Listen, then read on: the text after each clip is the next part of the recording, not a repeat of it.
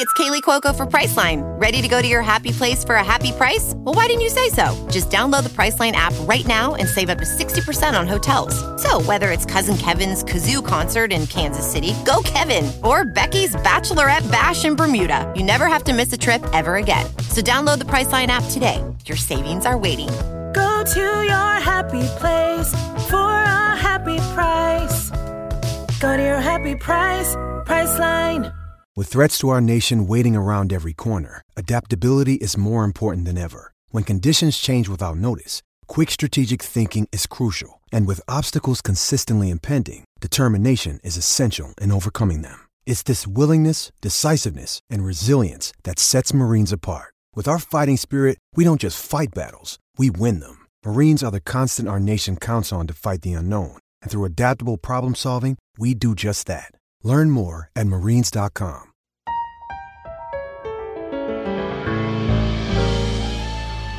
En la jugada, el único show deportivo de la radio. Dirige Antonio Casale.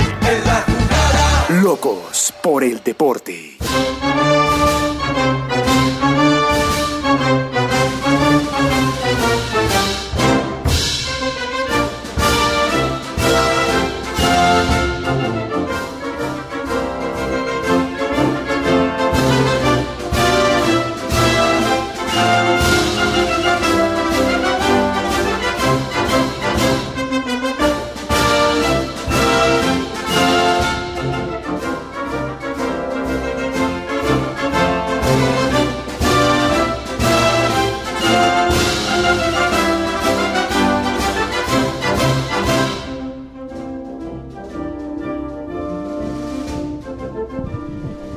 ¿Qué tal? ¿Cómo les va? Bienvenidos a En la Jugada, este programa que ustedes pueden escuchar a través de la gran cantidad de emisoras que tiene RCN Radio a lo largo y ancho del país. Recordemos que RCN Radio es la red más grande de emisoras en Colombia. Por eso es muy sencillo sintonizarlo. Si usted hoy lunes festivo va por carretera, simplemente sintoniza la emisora que haga parte del lugar donde transita y así de fácil. Nos oye y así se devuelve tranquilo en este festivo en donde salieron muchos automóviles el viernes de Bogotá. Bueno, estarán llegando bastantes. Lo hablamos para quienes estamos en la capital de la República. Por supuesto, nos pueden oír también en las plataformas disponibles para tal fin. Si es que no tienen en estos otros tiempos, si alguna cosa pasó y no alcanzaron a oírnos, eh, pueden hacerlo también a través de las plataformas en donde se guarda esta emisión En la Jugada de lunes festivo. Y por demás, estamos también en el canal de Antena 2, en el canal de YouTube de Antena 2, donde nos pueden mirar, así como en RCN Internacional, a partir de las 2.30 de la tarde. Bueno, yo estaba pensando en que, ay, hombre, es tan difícil arrancar cuando usted siente que ha habido cerca de un año y medio perdido o un año y medio detenido en el tiempo. Eh, ya las cosas no son iguales a, a, como funcionaban antes de que ocurriera la pandemia.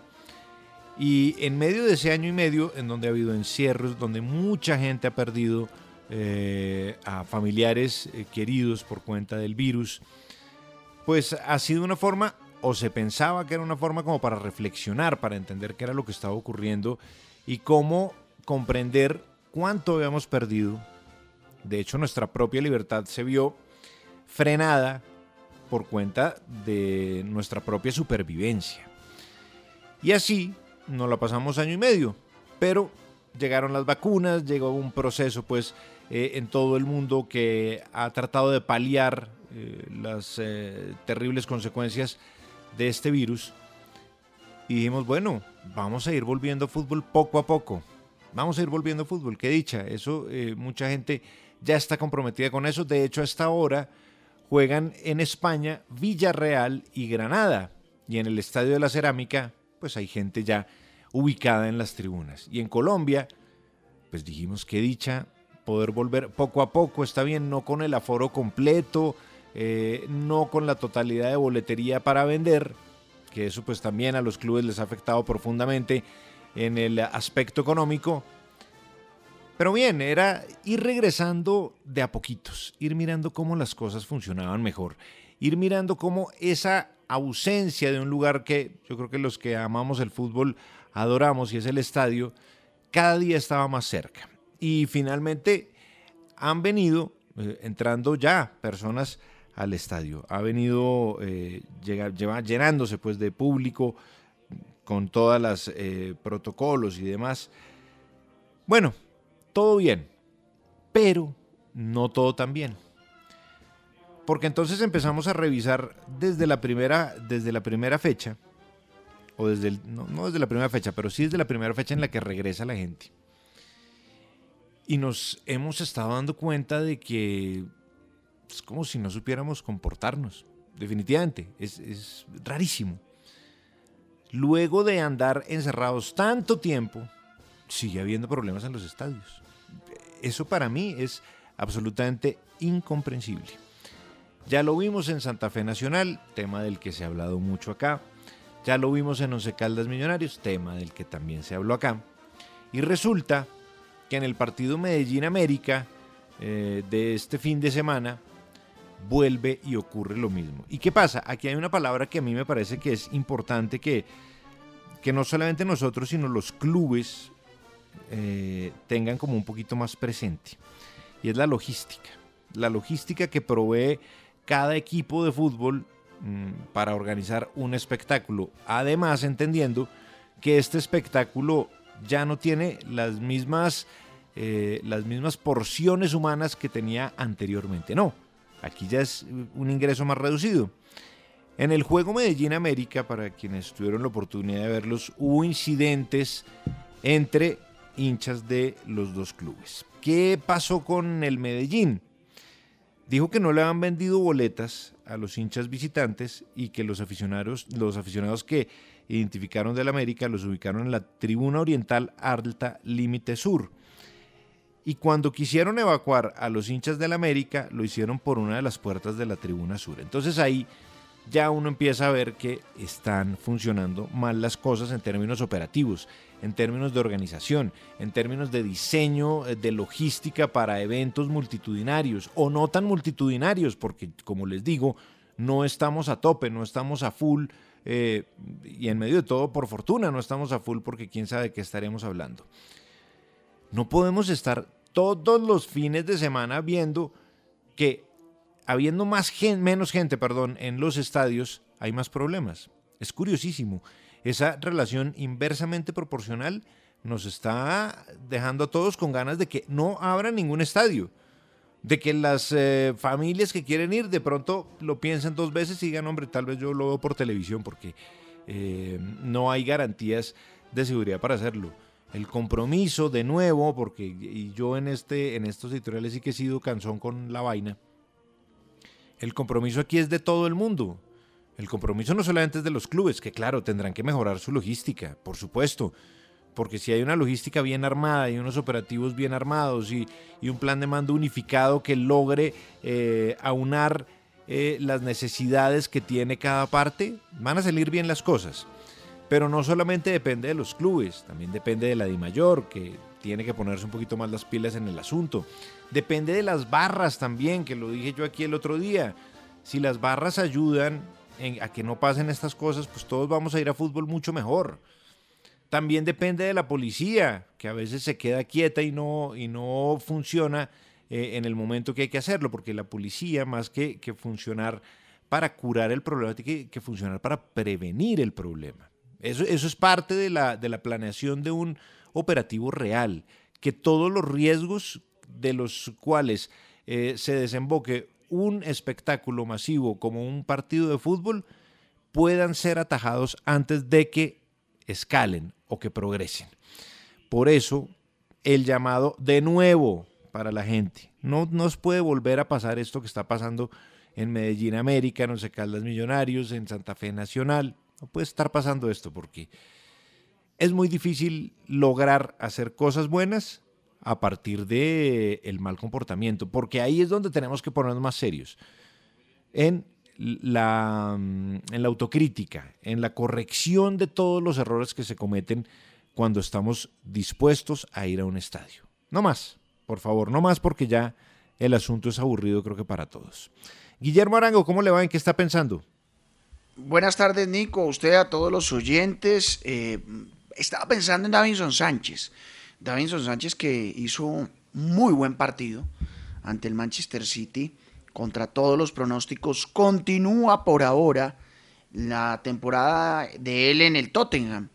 Un jugador que cuando está concentrado y que cuando pues tiene un buen trabajo desde la parte técnica va a rendir y va a tener confianza. Yo creo que técnicamente hablando es uno de los mejores centrales que tenemos en el fútbol colombiano, pero donde lamentablemente la inseguridad de tanto cambio de técnico, a veces eh, querer hacer algunas jugadas de más, como por ejemplo querer cortar muchos metros lejos del arco, lo dejan ver mal. Y pues ojalá esto pueda cambiar con la llegada de Nuno, el técnico portugués que dirigió al Southampton con cierto éxito y pues que ahora se le vio bastante bien ante el Manchester City, que no es cualquier rival, es el vigente campeón de la Premier League.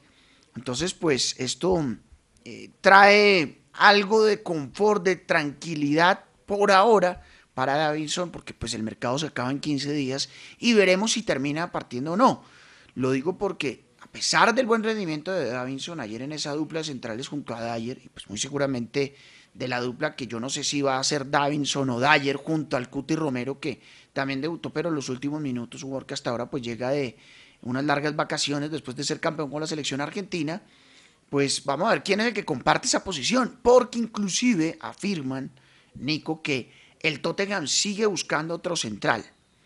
Para muchos, ¿Ah, leyendo los comentarios del Tottenham y de los hinchas, están eh, mirando alternativas como Milenkovic, el central serbio de la Fiorentina, y muchos ven a Dyer como el hombre a salir. Dicen que comete más errores que Davinson. Pues ojalá sea así. Y también cuando Nuno parece que va a implementar esa línea de tres en el fondo, como lo usaba en el Wolverhampton, pues Davinson se quede junto al Cuti Romero y el otro central que traigan, o Dyer simplemente. Y además lo, de, lo del Cucho Hernández, ¿no? Lo del Cucho Hernández que eh, también se terminó quedando el Watford lo cedía, lo pasaba de un equipo al otro en el fútbol de España. Y este es el Cucho Hernández que queremos ver, ojalá en Selección Colombia, no el que reclamaba una posición en Selección Colombia sin jugar, porque es que así era muy difícil. Lamentablemente no jugaba, venía una lesión, jugó un par de minutos antes de terminar la temporada pasada y criticó pues no su, su no convocatoria. Pues ahora llega y hace un golazo frente a un némesis de la afición colombiana después de lo que pasó en la Copa América como el Dibu Martínez. Entonces, pues en un equipo chico como el Watford, que es un equipo yoyo, como le llaman allá en Inglaterra, porque sube y baja, sube y baja, pues arranca con pie derecho con el semejante golazo en la victoria 3-2 ante el Aston Villa. Así que, pues bueno, a esperar, Nico, a ver cómo le va a Davinson, a eh, el Cucho Hernández y bueno, y al resto, a James, a Jerry Mina y compañía. Pues Guillo, el primer examen, usted lo decía, el primer examen de, de Davinson Sánchez fue bastante bueno, la verdad. O sea, se vio como en otros tiempos, no, no con esas inseguridades de los, de los últimos años. Ahora, también, y yo creo que ese es un punto importante y que quién sabe si afectó, yo creo que sí, afectó en el eh, rendimiento de Davinson fue su paternidad, ¿no? Que, que en algún momento eso le trae a usted un cambio de vida, de costumbres, de incluso alimentación, de, horarios de alimentación. Eso no sé si, si afectó en algún momento eh, su, rendimiento eh, habitual, porque nos tenía muy bien acostumbrados Davinson Sánchez a jugar como él lo ha sabido hacer desde Atlético Nacional y en Ajax y ojalá en el Tottenham pueda consolidar esa idea, sobre todo porque para Selección Colombia sí que es conveniente que un defensa de esas características, un defensa del nivel de Davinson Sánchez esté en un gran nivel, sobre todo para lo que se viene, que es esta tripleta de partidos de selección Colombia contra Bolivia, contra Paraguay y contra Chile. Sí, se ve que se le vino bien, Nico, como el trabajo de Reinaldo Rueda, del tipo que pues, lo lanza prácticamente al estrellato, ¿no? Si bien lo pone a debutar Juan Carlos Osorio, con Rueda queda campeón de la Libertadores y con Rueda muestra un nivel excepcional que hace que de ese salto que es tan difícil hoy por hoy del fútbol colombiano a uno de los grandes equipos de Europa que es el Ajax de Ámsterdam. Entonces, pues, pareciera que esa confianza y el trabajo de 45 días con selección lo ha sentado para el Tottenham. Ojalá sea un muy buen inicio para lo que viene, porque, pues, repito, está enfrentando al campeón de la Premier League. Sí, era el primer partido, pero el Manchester City es el City. Entonces, pues, ojalá que esto pueda ser eh, un buen augurio para lo que se viene. Oye, y el Cucho, a mí se me ha olvidado esa crítica del Cucho en su momento por no haber sido Claro. convocado. Claro, tiene toda la razón. El Cucho, que es un tipo con unas grandes condiciones, le ha faltado, no sé, estabilidad, continuidad, porque cada vez que ha jugado en España, fíjese, eh, empezaba a titular, pero después era suplente, después entraba un ratico, eh, como que no tuvo una curva de rendimiento tan pareja como para eh, ganarse un lugar definitivo en los equipos que ojo, eran equipos modestísimos. O sea, él estuvo en Huesca, estuvo. Miren, Getafe, por ejemplo. En Getafe fue suplente casi siempre. Getafe, que era un equipo que le puede dar un poquito más de aspiraciones. Vamos a ver si en el Watford el hombre logra. Porque condiciones, Claro. bueno, las tiene todas, Guillo. A, a mí me preocupa es que al Cucho le pase lo de Giovanni Moreno, lo de Mahler Tresor Moreno, todos estos jugadores incomprendidos donde nunca supimos realmente de qué jugaba. O sí sabíamos que era de media punta, pero usted sabe que el media punta muchas veces no es utilizado en el fútbol, entonces cuando se le cambia de rol, pues uno no termina de saber qué es. Al menos hace dos años, cuando tuve la oportunidad de acompañar a Colombia en una gira que hizo los goles el Cucho Hernández contra Costa Rica, ¿se acuerda? Sí, en ese claro. debut de Selección Colombia, cuando Arturo Reyes dirigió, el Cucho dijo, no, a mí me gusta ser nueve, a mí me gusta ser delantero. Ahora, a él lo han puesto de extremo, inclusive el gol que hace con el Watford es de eh, por izquierda Sí. hacia el centro, que de pronto esa posición le puede venir muy bien y le puede dar como una oportunidad extra en Selección Colombia. Pero pues él tiene que saber, o al menos que lo acomoden, o encontrar la comodidad en la cancha que él necesita para que ya Rueda pueda saber dónde le puede ser útil. Es un jugador polifuncional, claro que sí, pero es mejor a veces uno saber de qué juega y hacia dónde va, si es media punta, si es nueve o si es extremo, para que además pues los mejores números de él se vean reflejados. De acuerdo. Vamos a ver, ojalá el Cucho funcione, y pero ¿sabe qué? Porque a veces le echamos mucho la culpa a los técnicos que tienen responsabilidad, de acuerdo, pero también el jugador debe tratar de amoldarse, ¿no? También debe Claro. saber que, que no debe depender solamente de una sola fórmula para triunfar, o sea, que le puede generar eh, esos aportes de otros entrenadores diciendo, bueno, lo voy a ubicar en este sector, bueno, está bien, miremos a ver cómo nos va, y así, o sea, y, y- y uno puede crear de alguna manera, hay jugadores que se confunden, pero hay jugadores que toman esas lecciones y las toman, yo creo que de la mejor manera, como un aporte para su propia carrera, ¿no? Pacho Vélez, ¿cómo le va? ¿En qué está pensando? Hola Nico, un abrazo para todos, para eh, todos los oyentes de este lunes festivo de la jugada. Pensando, a ver, en varias cosas, eh, Nico, pensando en el nivel de Atlético Nacional mostrado en el partido frente a Patriotas, me gustó mucho, la verdad. Hacía bastante, no, he podi- no habíamos podido degustar y apreciar a, a un Atlético Nacional solvente, seguro, confiable en su manera de jugar, con un gran rendimiento. Eh, la llegada de Aguilar le cae muy bien a la defensa. Hombre, a propósito, el presidente de Patriotas ha dicho que, o advirtió antes del partido que demandaría el juego, fuera cual fuera el resultado, por la inscripción irregular de los jugadores de Nacional. Yo de inmediato, pues me di a la tarea de consultar y de hablar con gente eh, en torno a ese tema, porque me parece pues medio absurdo, traído de los pelos, eh, porque, porque pues si la DIMAYOR avaló absolutamente todo, pues yo parto de que todo está bien.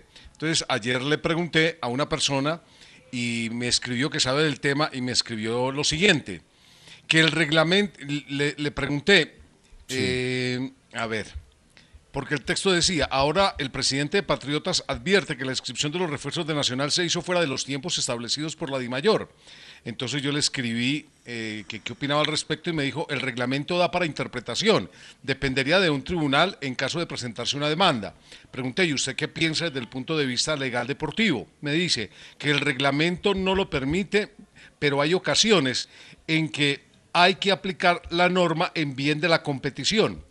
Y este sería uno de los casos. Entonces yo parto de ahí, yo espero que no haya más lío, yo espero que no haya más problema, que esta medio comillas persecución termine, pues porque es como querer por aquí, me saca la cabeza, tome un palazo, saca la cabeza por allá, tome otro palazo. Espero que, que esto termine ahí y que sigamos el desarrollo del campeonato sin problema y que podamos apreciar los refuerzos de Nacional y ya arreglo con el Tuluá y demás y que todo esto termine acá. Pero me gustó mucho el nivel de Nacional, me gustó mucho, me gustó su manera de juego, me gustó su versatilidad y demás. Me gustó mucho lo del Medellín frente al América, que terminó con Juan Carlos Osorio diciendo que se equivocó de cabo a rabo, porque se equivocó de cabo a rabo. Tremenda autocrítica, ¿no, Pacho? Tremenda autocrítica. Sí, sí, sí, sí. No, no, es que fue superado en todo. Fue superado en, en, el plan A del juego, fue superado en el plan B del juego, fue superado en las sustituciones, en la lectura de cómo jugar el partido y luego el Medellín de una muy buena manera sostuvo el, el compromiso. Estoy pensando en, en, lo de Alfredo Arias y lo lamento. Lamento mucho lo que está pasando con Alfredo Arias.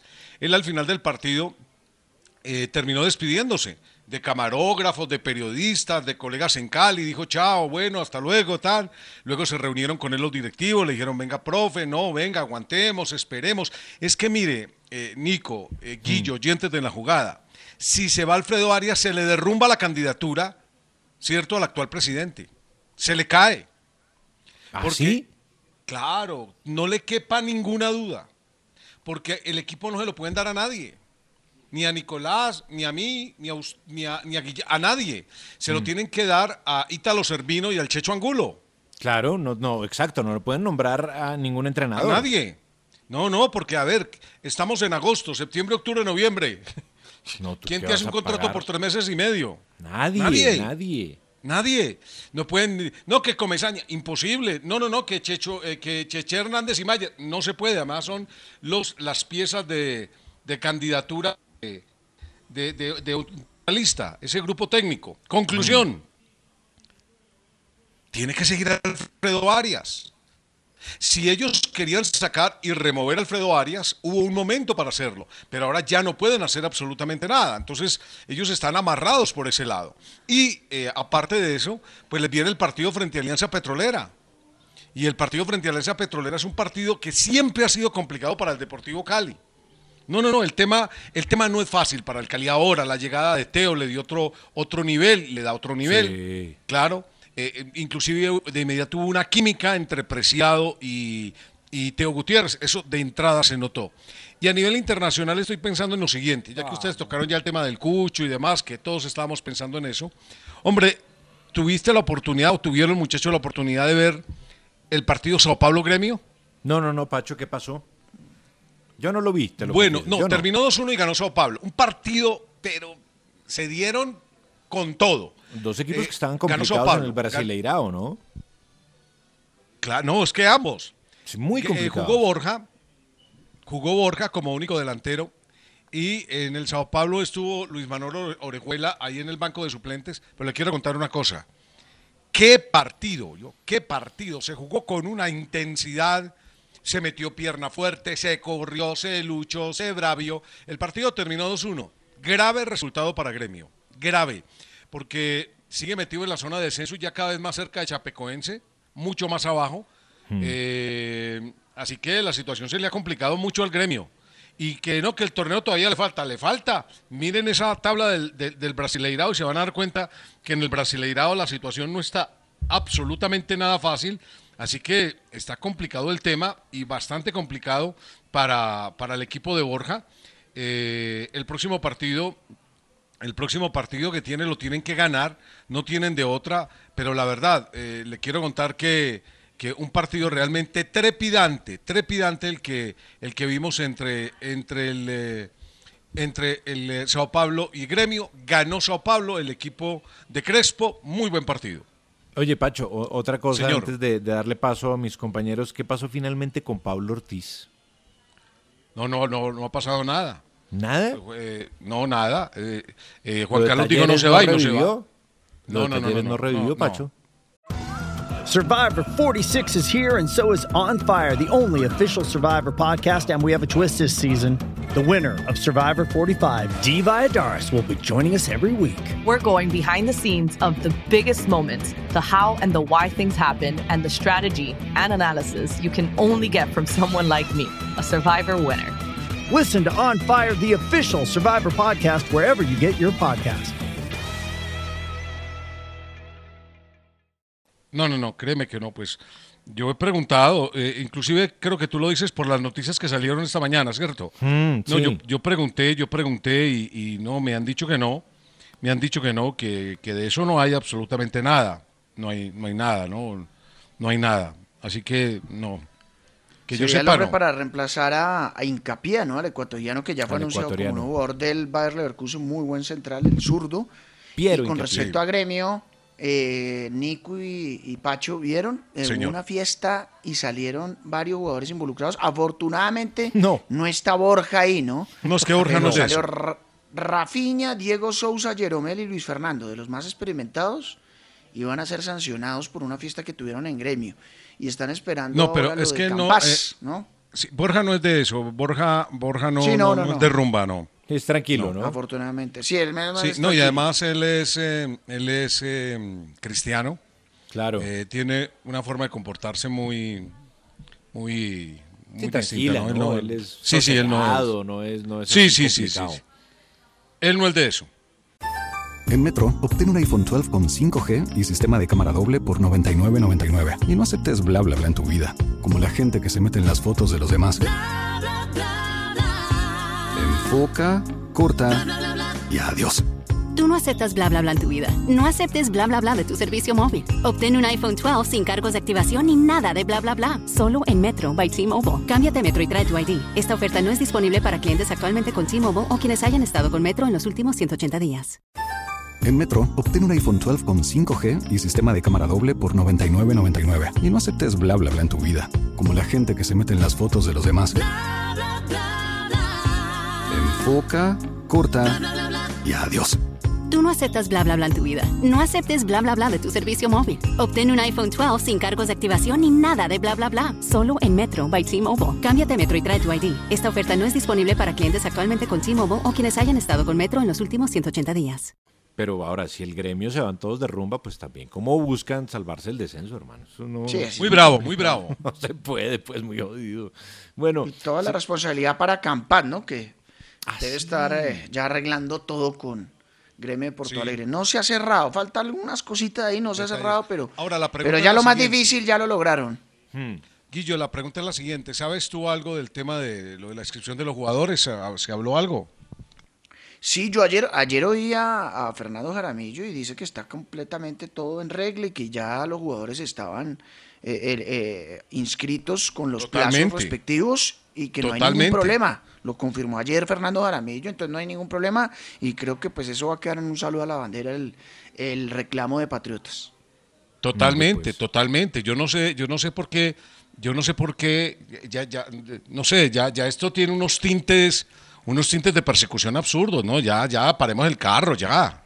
Bueno, pero tú sabes, no. Pacho, que todo el mundo mira a ver cómo logra ganar, pues, con alguna leguleyadita. Sí, claro, Tú sabes que No, todo pero- el mundo pero- defiende pero, su Nico, propio... no, no, no. Sí, su propio- no, que, pero eso que sí, Guzmán arme mejor buenos equipos, ¿no? Porque Más es que bien, es que uno puede- No, y que, y que siga peleando para que tengan una cancha aceptable, pues, porque no, no, Sí. no, qué porquería de cancha.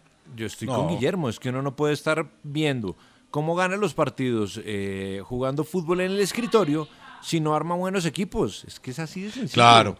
De Ahora, siento una enorme tristeza, ustedes no se alcanzan a imaginar, ¿Por por, el qué? tema Once Caldas.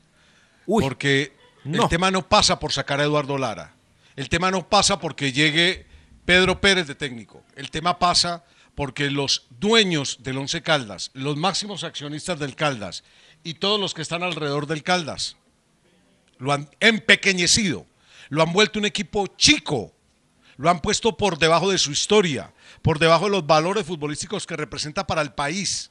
El Caldas es un equipo que debería estar en este, primero es de los grandes, es el único grande todavía vestido con ropa de chico, el único grande con ropa de chico, el único que no ha sabido capitalizar los títulos que tiene, la Copa Libertadores que tiene. ¿Por qué? Porque los que han llegado ahí lo han administrado de una manera absurda, absurda. En Metro, obtén un iPhone 12 con 5G y sistema de cámara doble por $99.99. Y no aceptes bla bla bla en tu vida, como la gente que se mete en las fotos de los demás. Enfoca, corta y adiós. Tú no aceptas bla bla bla en tu vida. No aceptes bla bla bla de tu servicio móvil. Obtén un iPhone 12 sin cargos de activación ni nada de bla bla bla. Solo en Metro by T-Mobile. Cámbiate a Metro y trae tu ID. Esta oferta no es disponible para clientes actualmente con T-Mobile o quienes hayan estado con Metro en los últimos 180 días. Every day, we rise, challenging ourselves to work for what we believe in. At U.S. Border Patrol, protecting our borders is more than a job, it's a calling. Agents answer the call, working together to keep our country and communities safe. If you're ready for a new mission, join U.S. Border Patrol and go beyond. Learn more at cbp.gov/careers. Muy flojo, de acuerdo, muy flojo lo del Once Caldas. El Pereira me parece que lo superó. Bueno, pero ya hablaremos de lo que pasó en la jornada. Eh, Sebastián Heredia, ¿cómo le va? ¿En qué está pensando? ¿Qué más, Nico? ¿Cómo va todo? Un saludo para todos. Estoy pensando en Alfredo Carlos Arias. En Metro, obtén un iPhone 12 con 5G y sistema de cámara doble por $99.99. Y no aceptes bla bla bla en tu vida, como la gente que se mete en las fotos de los demás. Enfoca, corta y adiós. Tú no aceptas bla bla bla en tu vida. No aceptes bla bla bla de tu servicio móvil. Obtén un iPhone 12 sin cargos de activación ni nada de bla bla bla. Solo en Metro by T-Mobile. Cámbiate a Metro y trae tu ID. Esta oferta no es disponible para clientes actualmente con T-Mobile o quienes hayan estado con Metro en los últimos 180 días. Judy was boring. Hello. Then Judy discovered ChumbaCasino.com. It's my little escape. Now Judy's the life of the party. Oh, baby, Mama's bringing home the bacon. Whoa, take it easy, Judy. The Chumba life is for everybody. So go to ChumbaCasino.com and play over 100 casino style games. Join today and play for free for your chance to redeem some serious prizes. ChumbaCasino.com. No purchase necessary. Void where prohibited by law. 18 plus terms and conditions apply. See website for details. Me Alfredo parece Carlos Arias, sí. Es uno de los pocos técnicos eh, en Colombia, por lo menos, con una manera muy distinta de actuar, sobre todo basado en la autocrítica y en el respeto por los demás. Y ese tipo de, de personas creo que hay que valorarlas en el, en el fútbol. Eh, ha sido un tipo tremendamente respetuoso con la prensa, con los hinchas, con los jugadores. eh, tanto así que, como bien contaba Pacho, pues eh, digamos que a él le habían dado esa, ese ultimátum de este fin de semana que si no ganaba se iba. Y él pues muy, muy respetuoso de esa decisión que se había tomado supuestamente en el comité ejecutivo, pues lo que hizo fue despedirse de la gente, se despidió de los periodistas, se despidió del grupo y el mismo grupo fue el que le dijo, no, un momento, es que usted no se puede ir. Podremos discutir algunas formas como juega el Cali, algunas decisiones de él, eso eh, se puede discutir, eso va, digamos, dentro del análisis deportivo. Pero creo que el contexto eh, y todo lo que ha sido el paso de Alfredo Arias en Cali, creo que puede ser mucho, puede dejar mucho más de lo que eh, se quita. Y ojalá se quede. Y ojalá pueda encontrar la forma y la vuelta a este equipo con la llegada de Teo, con la llegada de Preciado, con un mediocampo mucho más acorde a lo que él le gusta y a lo que él ha, digamos que, profesado durante su carrera y en, sus intervenciones como, como entrevistado, pues, o en los espacios en los que eh, tiene para hablar y, contar de su manera de ver el fútbol. Y creo que eh, técnicos así, extranjeros, sí vale la pena traerlos acá, porque nos enseñan y nos demuestran maneras muy distintas de ser con todo el entorno fútbol y sobre todo con sus jugadores. Y que un grupo de jugadores le pida a el técnico que se quede más allá de que sabían de la situación en la que estaban, porque es que además a Arias lo llevan sacando hace tres semanas, ¿no?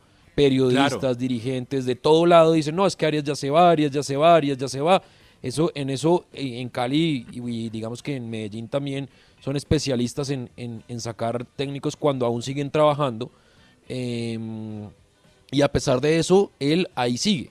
Y digamos que muy eh, respetuoso de esa mm, información que él tenía y que le habían dado, pues hizo lo que debía hacer uno cuando, cuando, cuando pasa esas situaciones, despedirse. Habla muy bien de él, que el grupo no lo deje ir o que no quieran que se vaya. Y bueno, ahora tendrá que encontrarle el rumbo, obviamente deportivamente hablando. Yo vi el partido el sábado y no me parece que haya jugado tan mal el, el- el Cali.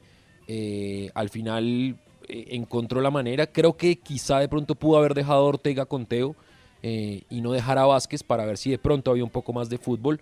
Pero pues eso digamos que, vuelvo y repito, podemos ya discutir en cuanto a si nos gusta o no y, y si ha sido o no bueno el rendimiento. Pero yo sí quiero destacar es la forma de ser de Alfredo Arias que, que en, este, en este mundo del fútbol, en estos años y en estos días, poco se ve.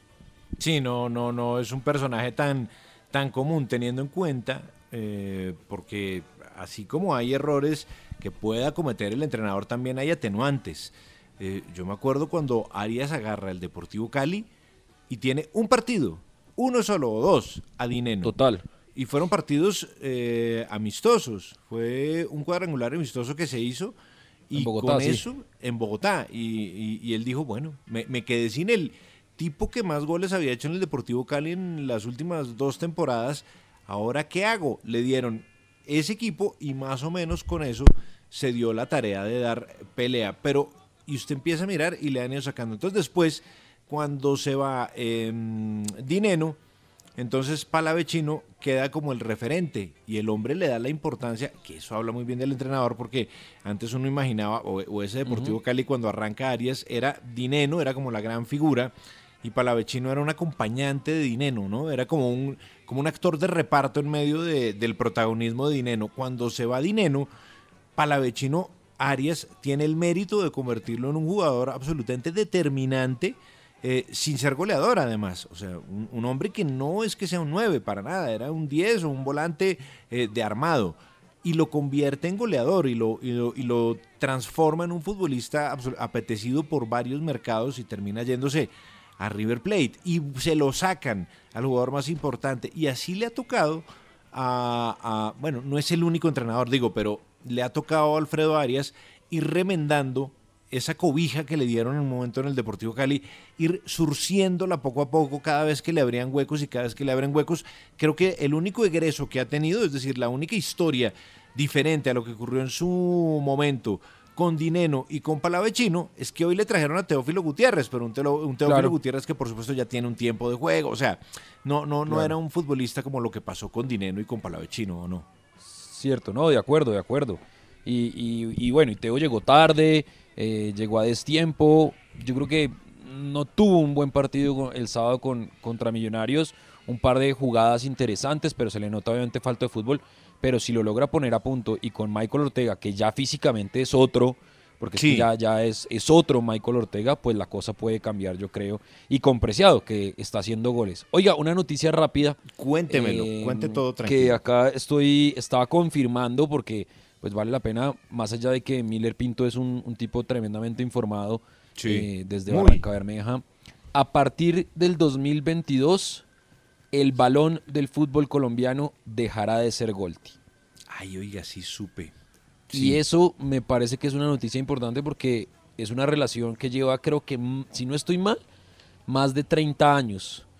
No está mal, Eh, 31 años. 31 años. eh, y pues digamos que eso estaba en manos de. Eso es de Golti, es de una empresa llamada Escobar y Martínez. Hmm. Eh, desafortunadamente, el ingeniero Martínez murió hace un año más o menos, eh, en medio de la pandemia. Sí. Y ese era, digamos que el lazo fuerte que tenía Golti Ah, con no la Federación Colombiana de Fútbol y con el fútbol colombiano. Eh, y pues en esos procesos de cambio, obviamente, que hay, eh, Golti dejará de ser el balón oficial del fútbol colombiano y Adidas será entonces el proveedor del balón del fútbol colombiano. Mire, eh, pensándolo eh, en, retrospectiva, el primer torneo que se juega en Colombia con el balón Golti, que era un balón blanco que tenía el loguito de Golti eh, diseminado por todo el balón, es el torneo del año 90. Eh, en ese torneo arranca el fútbol. Antes, uy, se vieron balones de todo. Vimos, eh, porque ahí sí, como que el local ponía su balón. Entonces uno podía ver balones Mi Casa, había eh, tango, había una cantidad de, de- O sea, no había una unificación en cuanto a la pelota a usar. El que usaba el balón era el local o el que ponía el balón era el local. Y, y después de 31 años, un vínculo en donde ha habido balones de todo tipo. Me acuerdo el, el balón plateado del 2003, el dorado como del 2007, puede ser de muy buenos balones. Bueno, pues fíjese, Adidas ahora entonces puede ser los que manden la parada ya a la hora de dar el pitazo inicial. Vamos a unas cuñas, pero nos quedan pendientes también muchas más opiniones de esta mesa de trabajo aquí en la jugada.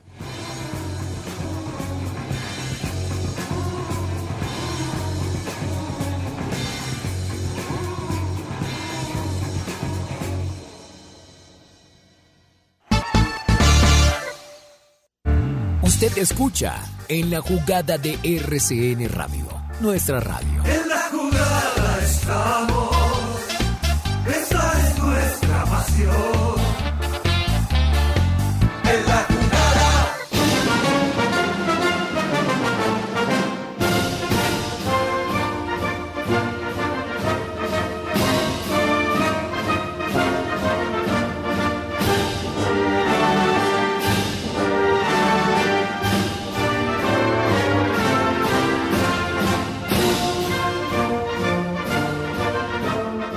La pelota que acaba de sacar Rulli, el arquero de Villarreal, increíble en el Villarreal 0 Granada 0, un atajadón extraordinario.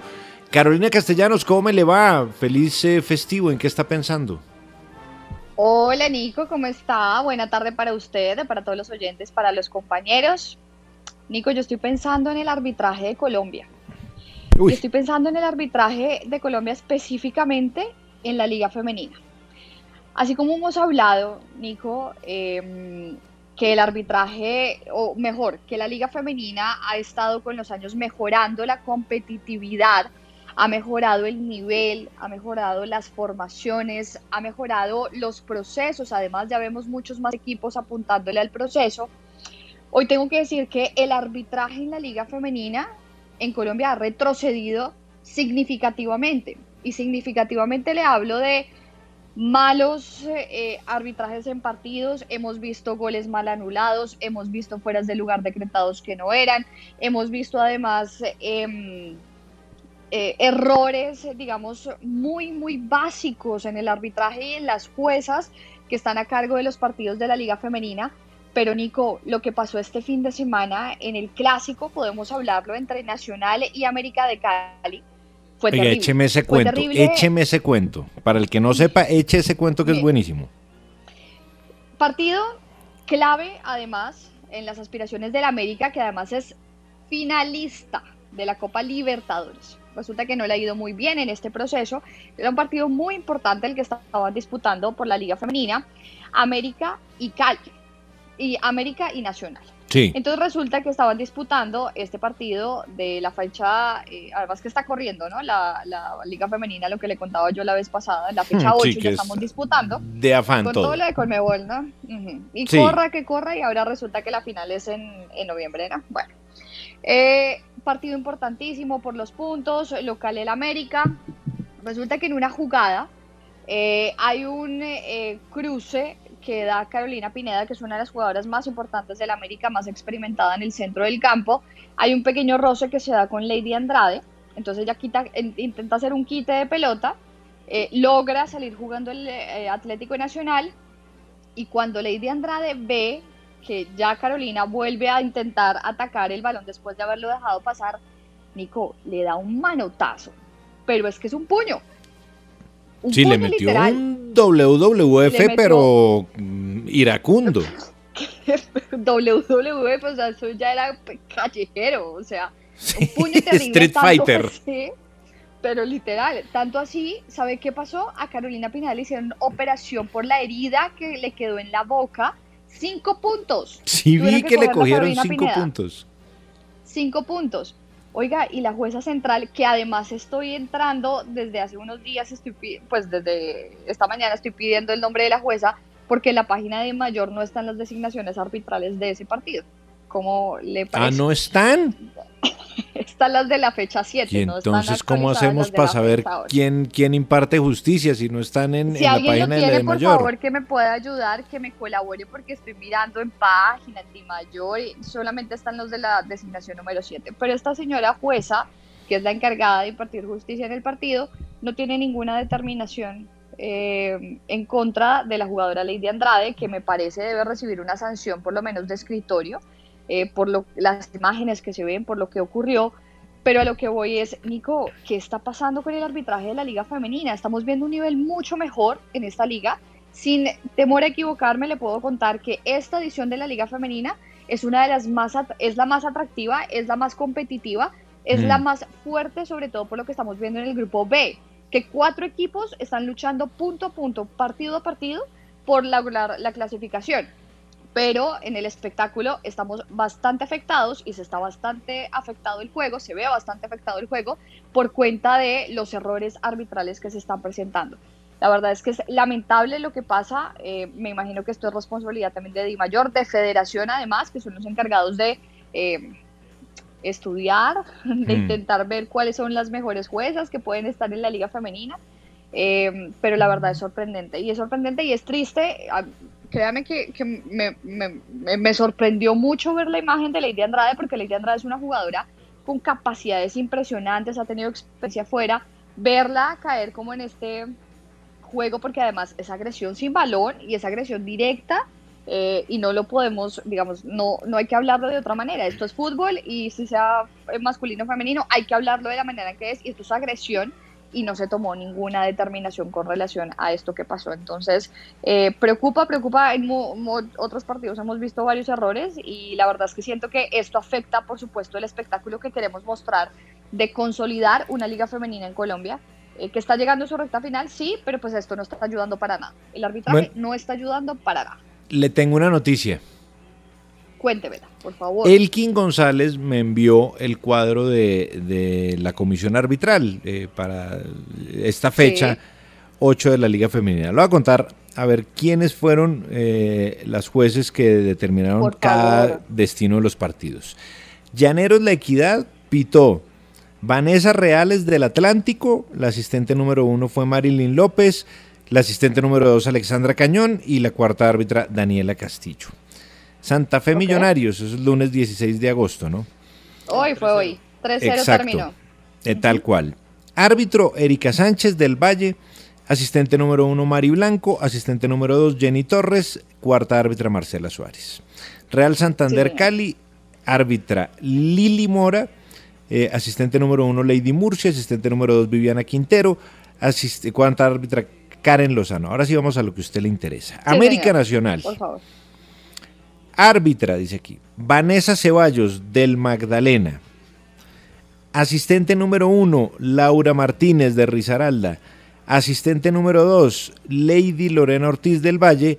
Y cuarta árbitra, Luisa Martínez del Valle. Entonces le cuento que fue Vanessa Ceballos. Vanessa Ceballos la encargada de impartir justicia, pero que se equivocó flagrantemente. Oye, ¿en qué partido Carolina fue? Eso fue, creo que en Medellín también. Eso fue, al menos tengo el recuerdo que fue en el Atanasio Girardot. No sé si fue Medellín Alianza Petrolera. Usted tendrá. Medellín América fue el, del remate, el del gol, sí. Sí, creo que fue Medellín América. Medellín América. Clarísimo para América. Exactamente. Que, no lo dan, ¿no? No, no, no. No se lo dieron al América, se lo quitaron. Pues no lo dieron. Sí, exactamente. No, no, no lo dieron como válido a pesar de que sí. Un gol. Jorge, señora. Sí, sí, sí, el, el gol.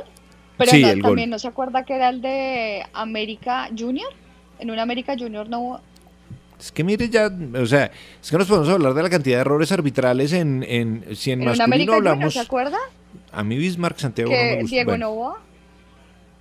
Sí, claro, el, pero ese, ese fue el masculino, el, tiro libre de, de Inestrosa, ¿no? Que, que ataja Novoa y que nunca se supo bien.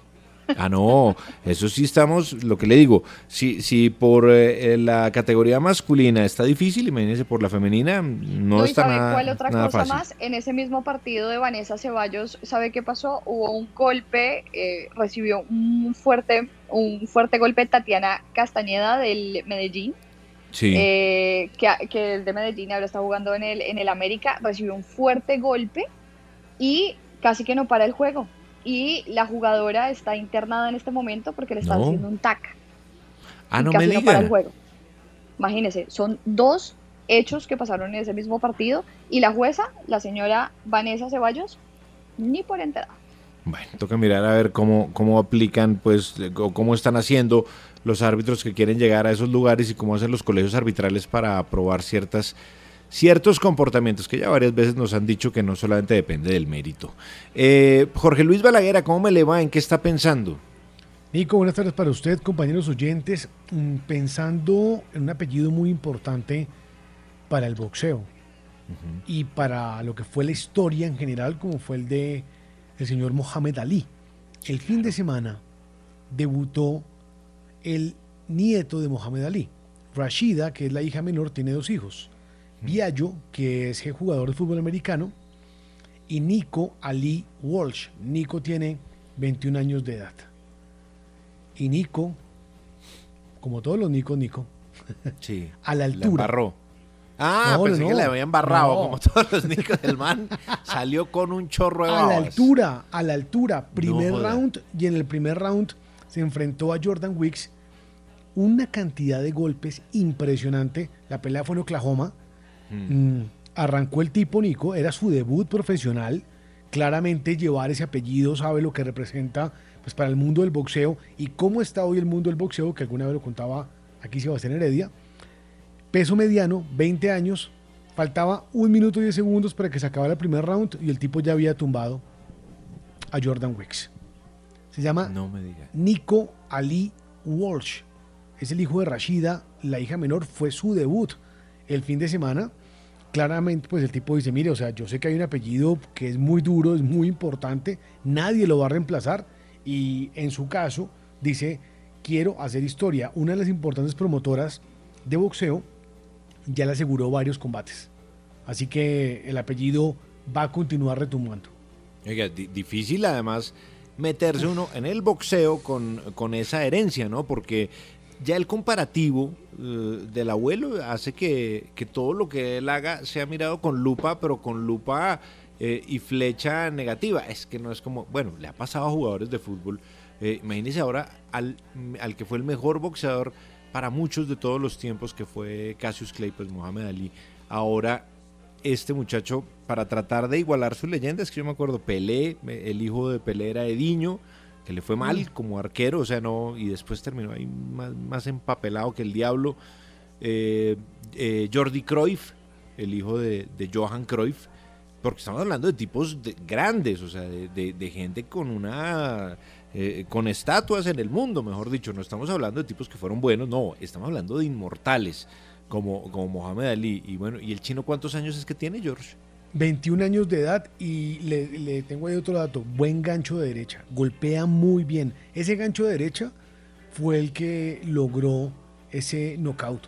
Golpea muy bien, se mueve bien en el, ojo claro, en el cuadrilátero, mueve muy Sí, bien. tranquilo, cálmese. Y es- sí, sí, sí, porque.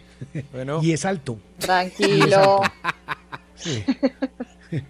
Yo, yo sé en qué terreno piso, por eso aclaré. Se mueve bien en el cuadrilátero. y es alto. Conozco esta plaga bien, pues. Sí, sí, sí. Sí, yo conozco este Yo sé en qué barrio estoy. ¿En qué, en qué salón de séptimo de bachillerato estoy? Claro. Sí, sí, sí. Oiga, bueno, pues buena. Hay que, entonces, eso sí merece un seguimiento a la noticia para ver en qué termina el nieto de Mohamed Ali, a ver si logra. Es difícil, pues, que llegue, sobre todo porque el boxeo ha cambiado mucho. Es, decir, esa estatura de, de boxeadores eh, de la talla de, de Mohamed Ali en cuanto a técnica y fuerza ya no es algo que veamos tan comúnmente porque eh, el deporte en sí mismo ha mutado un montón y, las eh, federaciones, ha habido una cantidad de diásporas alrededor.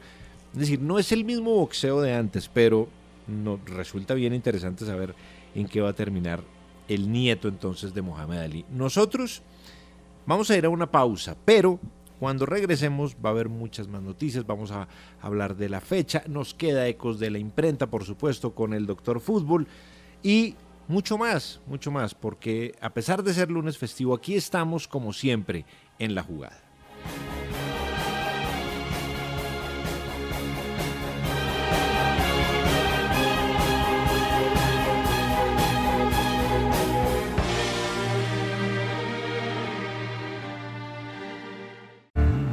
Escucha en la jugada de RCN Radio, nuestra radio. En la jugada estamos.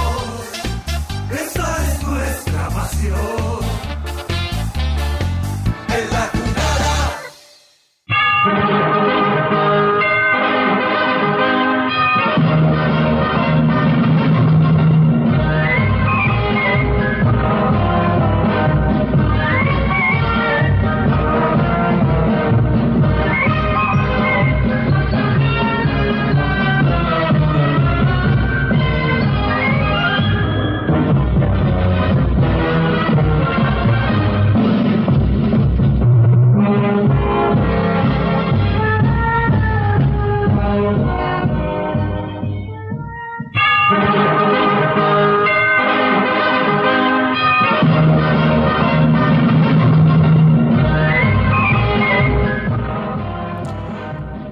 Seguimos en la jugada y Jorge Luis Balaguera nos trae el lado B del deporte. Faltan pocos días para que inicien los Juegos Paralímpicos de Tokio que van del 24 de agosto al 5 de septiembre. Ya hay varias delegaciones. Por Colombia tendremos a 69 deportistas representándonos. Y esta historia es de las que uno dice, vaya, vaya, vaya. A ver, a ver. Me dice Nico y oyentes que eh, varios integrantes del equipo de judo, el equipo paralímpico de judo, Sí. se encontraban de Georgia, el país europeo, se encontraban en, eh, reunidos en la habitación del hotel, Hmm. bebiendo. Ah, pues bueno, pero unas, ¿qué? Sí, unas agüitas bueno. energizantes. Sí, claro, una esas cosas. anisada, sí, listo. Ah, ok, Entonces, claro, llega un guardia de seguridad del hotel, un señor a decirle, mire, qué pena, bajen el ruido, ustedes saben que por orden de los organizadores del Comité Olímpico Internacional no se pueden consumir, menos de estar tanta gente reunidos. Y entonces se levanta Sviat Gogotchuri, quien es un atleta olímpico con discapacidad visual, quien ganó oro en Río 2016 Sí. y empezó a darle al tipo y le fracturó la costilla. No.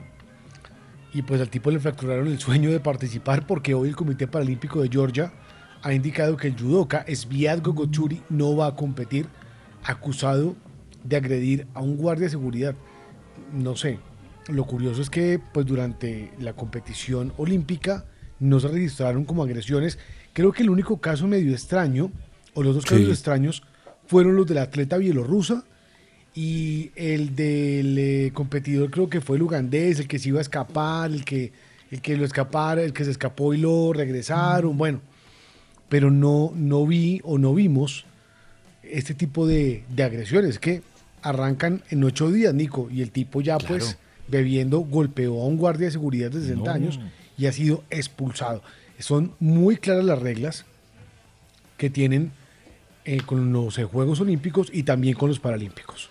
Además, además es que lo que usted dice, no, no solamente en asuntos de del escándalo habitual que se puede generar eh, en una habitación atestada de gente eh, tomando trago.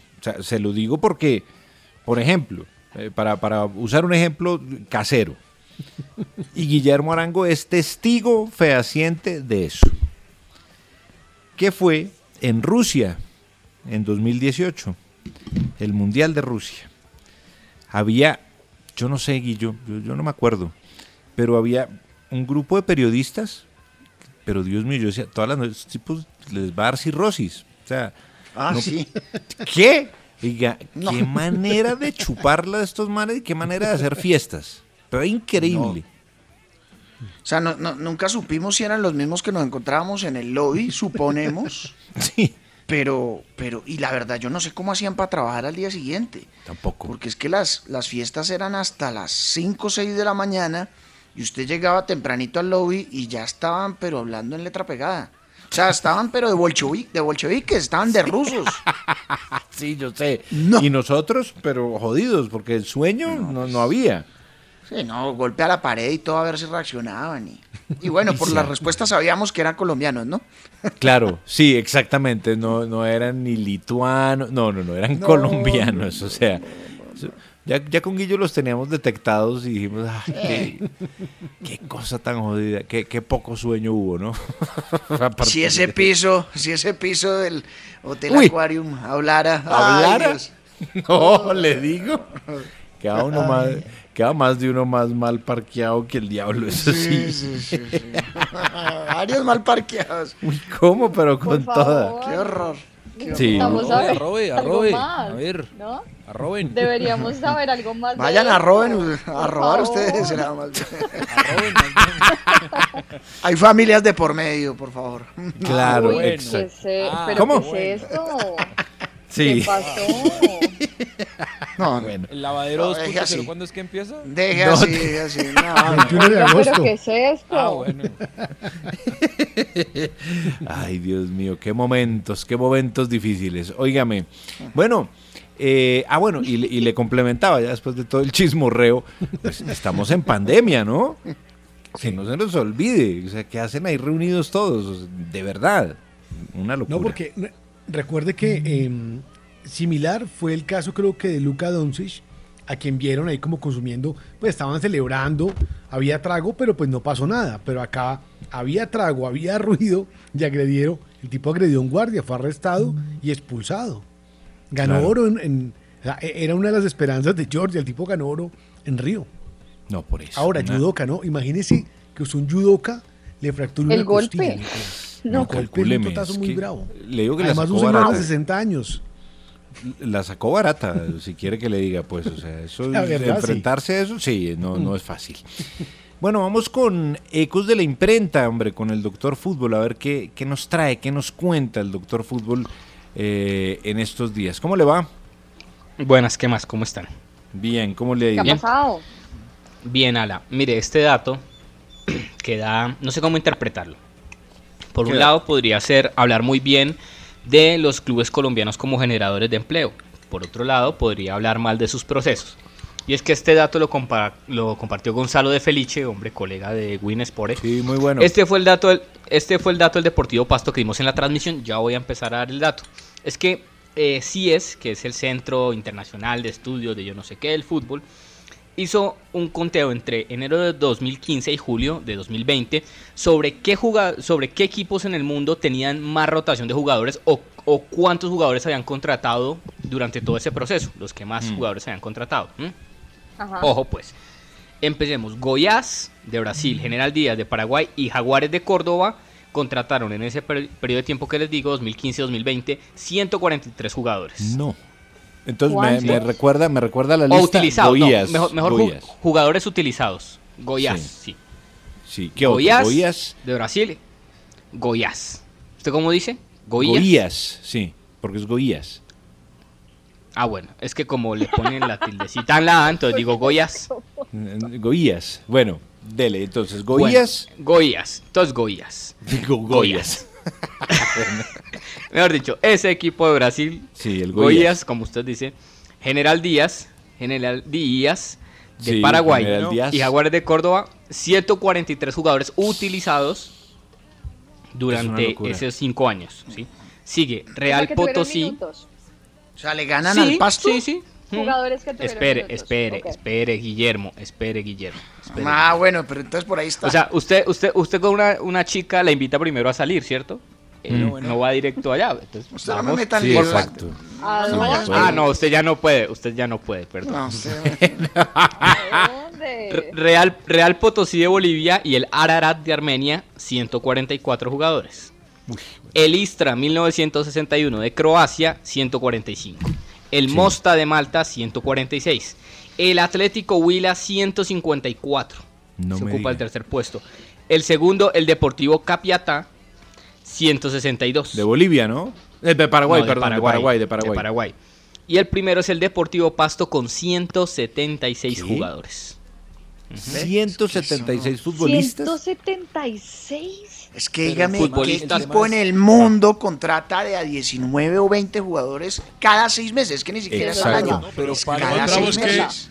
Y, Ni y- siquiera y los no aparece el récord no- del que el que nunca paga, el que paga a Claro. última hora, el que pone a Los- aguantar hambre, porque los usa, no directivos los del Pasto son reyes porque- para eso.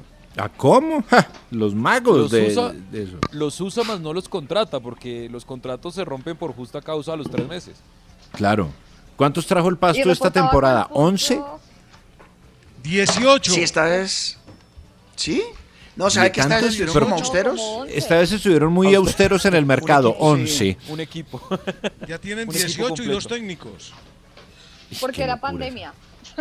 No Claro, pagan. exacto. Pero, pero ¿sabe No, lo que le digo? No sé uno cómo leerlo. Que hay falta de proceso o que generan empleo como un berraco, ¿me entiende? Porque para, contar- para tener 176. Pero- Pero, generación de No. empleo si les Si pagaran. generar empleo es ponerlos a aguantar hambre, pues es un generador de aguantar No. hambre. También. En, en cinco años es, es el periodo utilizado para hacer esa medición, ¿no? Correcto, sí, señor. O sea, eso quiere decir que si, el, que si el Pasto tuvo 176 jugadores, usted divide esa cifra por 5 a razón de 35.2 jugadores por año. O sea, renovó un No, plantel por una año. locura. Renovaba el plantel por año. Es Porque una además locura. el máximo de inscritos es 28, ¿no? Claro, ¿Cómo era de flojo el exactamente. campeonato que un equipo de estos llega a la final? Llegó a disputar la final hace un par de temporadas con Alexis Claro, García. con Neto ¿no? Volpi y todo Así ese de combo. irregular es nuestro torneo. Que un equipo de estos sin continuidad puede llegar a pelear. No me diga, pues, es una cosa increíble mucho. eso. 176. Y mire que en el gráfico en alguna época salía esa estadística, había como una especie de, de, de anuario. Entonces decían, el, el, equipo que más jugadores utilizó en el torneo, cuando era torneos cortos, entonces, no sé, Deportivo Español, 28 jugadores. Generalmente el que usaba más eh, futbolistas se iba a la B, casi siempre. El que peor Nico, le iba, claro. Nico, pero hay otra cosa, o sea, no es que solo sea el Deportivo Pasto, es que así hacen este top 10, hay tres equipos de Colombia. Porque claro. Atlético Huila y Jaguares. Jaguares y Huila. Exacto. Huila y, y Jaguares. Jugando la B, ¿no? Que uh -huh. dice uno, bueno, cómo es el mercado ahí, cómo, cómo se mueven los jugadores. Y miren, jugando en la B y ha utilizado hartísimos jugadores. No, por eso. Eh, eh, y, y, esa estadística define, define, define definitivamente, define eh, claramente las políticas de, los clubes, ¿no? Del deporte que hay acá, que son políticas improvisadas, mirando a ver cómo, cómo y, también habla un poco del mercado, ¿no? De jugadores que no tienen eh, lugar en otros clubes y les toca, a, aunque el proyecto no sea lo suficientemente sólido o no les garantice de alguna forma eh, alguna continuidad, pues hermano, hay que trabajar. Y todos esos futbolistas, 176 es una cifra más que llamativa. Terrible. Bueno, eh, están jugando a esta hora, Guillo, Elche y Athletic Bilbao. Man 17 minutos, pero por ahí vi a Johan Mojica. Sí, sí, lo compró el Elche finalmente. Eh, el, el, dueño de los derechos federativos de Johan Mojica era el Girona, que lo había cedido primero al Atalanta la temporada pasada, no le fue bien, jugó muy poquito, y después lo cede al Elche, donde sí le fue bien. Mojica fue parte fundamental del equipo que mantiene la categoría, el equipo de Bragarnik, ¿no? El, el Elche. Claro. Está jugando como un extremo por izquierda en una línea de cinco, lateral por izquierda. Eh, en fase defensiva arman esa línea de cinco. Eh, un jugador que pues siempre es alternativa para la selección Colombia, aunque pues quedará marcado por ese 6 a 1 ante la selección de Ecuador, ¿no? Que tuvo un partido floquísimo, como todos, la verdad, en ese equipo de Carlos Queiroz. Y en el banco está el Ibelton Palacios, que se mantiene en este equipo español. Fue uno de los más discretos de ese partido, recuerdo que salió en la foto de cinco de los seis goles Uy, sí. Johan Mojica. Mire que eh, hablando de otros temas un poquito más serios, eh, no digo que porque Johan Mojica no sea serio, no, ni más faltaba. Eh, es, en este fin de semana hemos visto las imágenes de Afganistán, de lo que está ocurriendo en Afganistán, eh, en el aeropuerto de Afganistán en especial. Eh, Joe Biden decidió retirar en algún instante las tropas norteamericanas del país y regresó el gobierno talibán y eso hizo que muchos de los eh, pobladores de Afganistán entraran en terror. Afganistán o, o el régimen talibán estuvo cinco o seis años en el poder y eso generó una cantidad de, de, atraso y de terror en este país que además ha sido muy golpeado históricamente, ha tenido una cantidad de conflictos y creo que las, las imágenes más espantosas son las de los aviones saliendo del aeropuerto de Kabul con gente colgada en las alas. Eh, aviones que después en el cielo empezaron, se, se, empieza a ver en el cielo como personas que iban atrapadas al fuselaje del avión se caen eh, y, al vacío, una cosa muy triste, pero estamos en comunicación con Sergio Musela, él es periodista deportivo venezolano y es historiador de la Universidad Central de Venezuela. Le damos la bienvenida, Sergio. Buenas tardes, bienvenido a La Jugada. Hola, mucho gusto, qué gusto estar con ustedes allá en, en, en La Jugada. Bueno, sí, compartiendo un tema que si bien es eh, el menos importante de las cosas importantes, como diría Jorge Valdano, eh, sin duda alguna creo que es, importante hablar acerca de, de, del futuro, de lo que va a suceder eh, de, con, con, este país y con esa situación que está viviendo eh, Afganistán. Exacto, Sergio, y, y, estábamos pensando en eso y yo me puse a mirar por curiosidad el ranking FIFA y Afganistán hoy es 153 en el ranking FIFA. Pero entonces le pregunto, usted que ha hecho trabajos y que ha tenido una, una gran, gran, gran, gran, grandes estudios sobre Afganistán y sobre el deporte en Afganistán, hoy por hoy, con el regreso del gobierno talibán a este país, ¿qué le depara, por ejemplo, para que empecemos por ese lugar, a la selección de fútbol femenino de Afganistán. ¿Qué va a ocurrir con ese proceso? ¿Qué va a ocurrir con, con, con, esa normalidad que habían vivido desde finales del 2001, en donde habían entrado unos gobiernos ahí un poco débiles, pero que finalmente garantizaban ciertas libertades individuales? ¿Qué va a pasar ahora, Sergio? Bueno, eh, creo que es un momento de mucha incertidumbre, sobre todo porque eh, la, el tema del talibán va sobre una interpretación propia del Corán. Ellos lo interpretan de una manera muy, muy extremista, ¿no? Donde precisamente los derechos de las mujeres o las libertades de las mujeres son cuarteadas y son también como muy eh, socavadas, vamos a ponerlo así. Y una de las prohibiciones es practicar el deporte. Eh, precisamente este, este grupo de mujeres que no, no vienen solamente del 2007, sino creo que desde la caída del talibán, desde el año 2001, en la primera caída, vamos a decirlo, eh, ellos eh, han tenido, eh, ellas, perdón, a ellos han, a ellas han tenido como que una especie de liberación para, para quitarse un poco esa opresión que ellas han tenido precisamente por el tema cultural y religioso y han tenido que sobrellevar muchísimas humillaciones y también muchísimos eh, abusos, entre ellos abusos sexuales, este, por el tema de la práctica del deporte. Ellas en los últimos 10 años han, conseguido incluso entrar en competiciones internacionales eh, en el fútbol femenino, pero incluso hasta el año 2018 se vio que todavía había personas y muchos grupos que no les permitía ni siquiera jugar en el estadio eh, más grande de, de, Kabul, el Estadio Nacional de Kabul, eh, porque ese no es un deporte para las mujeres. Las mujeres, según ellos, no, no tienen por qué practicar el deporte. Sin embargo, ellas han tenido eh, una, una lucha constante sobre, sobre esa, ese deseo de, de pertenecer a algo y tener la libertad también de poder jugar. Y hay una historia muy particular que es el de la capitana, la primera capitana de la selección eh, de Afganistán, la señorita Khalida Popal. Ella está asilada en Dinamarca y ella tuvo que salir del país en 2012, eh, precisamente, eh, en 2011, corrijo, ella tuvo que salir en 2011, asilada a la India y después a Dinamarca, porque la que la habían amenazado de muerte precisamente por participar en, el deporte, por, por jugar al fútbol. Esto está muy mal visto en la cultura eh, talibana y también en parte de la cultura afgana y creo que el futuro hoy en día de la, de la selección femenina eh, es una gran incertidumbre y yo, esto es una opinión muy personal, yo me temo lo peor para todas estas jugadoras. O sea, ¿usted cree que, eh, de acuerdo, bueno, digamos, uno, uno también parte a partir de, de la experiencia de ciertos juicios y, y, como ya lo hemos visto, los castigos sobre las mujeres son muy fuertes si llegan a, a, infringir ciertas normas de comportamiento ordenadas por el gobierno talibán. Ya estando, ya siendo, porque no sé, pregunto desde la ignorancia, ellas se han convertido en este tiempo en el que pudieron jugar también en personajes sociales, digámoslo, ¿no? En, en referentes, ¿puede ser?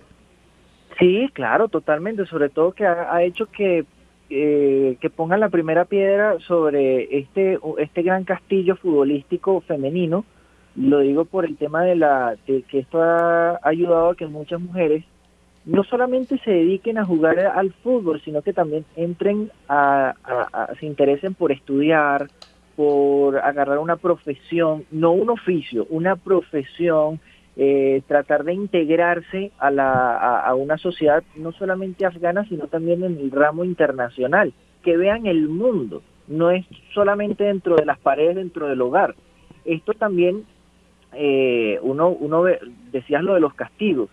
Hmm. En, entre el año 1996, que fue la llegada del eh, de oficial del talibán, que hay, y disculpa, voy a hacer un breve inciso, Sí. No hay que confundir el, los mujahidín con los talibán, porque los mujahidín eran la, era la guerrilla que combatía contra la invasión soviética en los años 70 y 80. 70, sí, exacto. Exacto. Que de hecho en la película de Rambo 3, en la fina, en, al final hay una dedicatoria a los mujahidín.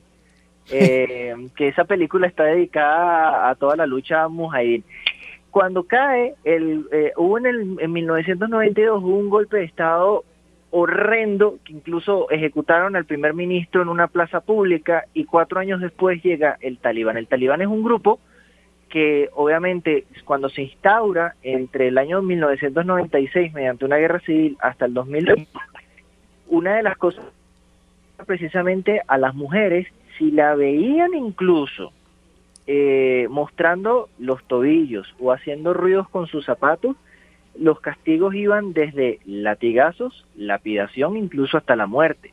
¿Qué pasa? En la ley que ellos instauran, el deporte está considerado incluso como una pena de muerte. Por eso es que en este momento hay una gran preocupación y les voy a decir que eh, estoy leyendo en, en Twitter precisamente una, una situación que un periodista argentino está en este momento hablando que la parte de los grupos de la Federación eh, eh, Afgana de Fútbol han huido a la India y han pedido asilo porque, aunque sean hombres, ellos están amenazados de muerte por haberle permitido a las mujeres jugar al, al fútbol. Entonces eso es motivo de, de, digamos que están violando esas leyes talibanas y que en cualquier momento ellos son como una especie de cómplices por haber violado esas leyes donde se prohíben sobre todo estas libertades de, de, jugar al fútbol. Y mm, eh, creo que no solamente una preocupación eh, eh, por, por las mujeres que integran esta selección, sino también por las jóvenes y por las niñas que poco a poco se han venido integrando al, al, al deporte como, como una manera de escape a una sociedad que es muy cerrada y también que la han ayudado a ellas a integrarse, como decía anteriormente, a, a una vida normal, lejos de la violencia que pueden haber en las calles, dentro del hogar, y eh, es como una vía de escape el deporte para ellas.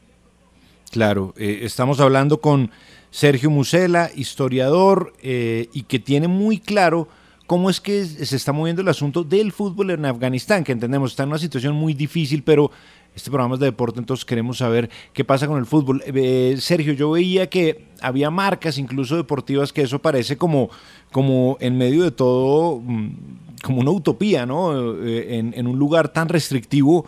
Eh, cuando ya vuelven a la democracia hay marcas deportivas, ahora que usted habla de Dinamarca pensé en, en Hummel, que patrocina al, al, equipo femenino, ¿no? Eh, esos apoyos, por supuesto, ya uno entiende que incluso se van y pueden traer también consecuencias para esas empresas, ¿o no? Sí, bueno, eh, ellos vestían, ellos, hay que hacer una, aquí una consideración. Hummel vistió a la selección desde el año 2016 hasta el año 2019. Sin embargo, mm. sus uniformes todavía se mantienen. Eh, claro. Ella de hecho, hay una hay unas fotos muy muy muy bien hechas de, esta marca sobre el uniforme con las integrantes del, del de la selección eh, y una de las digamos de las de las nuevas cosas que tenía esa marca Hummel era incluir un hijab que es esta digamos que es como una especie de velo que utilizan pues las las atletas eh, del mundo islámico para que puedan competir, que es como una especie de velo, pero es de un material como elástico, precisamente eh, para que cubran su cabello y puedan participar y, sea de lo más cómodo. Porque ¿qué pasa? Dentro de la selección de Afganistán hay mujeres que muestran su cabello, que tienen eh, sus uñas pintadas, que, que son, pues, tienen una cultura, digamos, más liberal y también están otras compañeras de, de esas de, de esas partes de perdón de esos miembros de los de del futbolistas afganas que tienen su eh, hijab y tienen incluso eh, en el short entre el short y las medias tienen como una especie de licra que este tapan la, la piel cosa que en el mundo islámico no, o en el mundo musulmán eh, hay ciertas restricciones depende del país. Y esto Mm, llama poderosamente la atención porque incluso la seleccionadora de, de esta, valga la redundancia, esta selección afgana era una, es la estadounidense, ya les voy a decir el nombre, es eh, la señora la señorita Kelly Linsley, que es una, que bueno, que es la entrenadora de este, de este equipo y ella también ha hecho eh, un trabajo importante para que ellas tengan incluso el reconocimiento internacional la, la vestimenta de esta marca y también este, sean conocidas en el mundo internacional como las Leonas de Afganistán, que ese es el, el- el Claro. nombre de la, de la selección afgana eh, femenina. Y esto ha llevado a que en los últimos años eh, tengan, eh, si bien de futbolísticamente hablando, los resultados no las han acompañado, eh, porque bueno, hay una diferencia con, con sus rivales de vecinos, eh, por lo menos se ha institucionalizado el tema de la profesionalización del fútbol femenino en Afganistán mediante las vestimentas y también con un- una, una estructura futbolística que hasta el momento ha funcionado para ellas.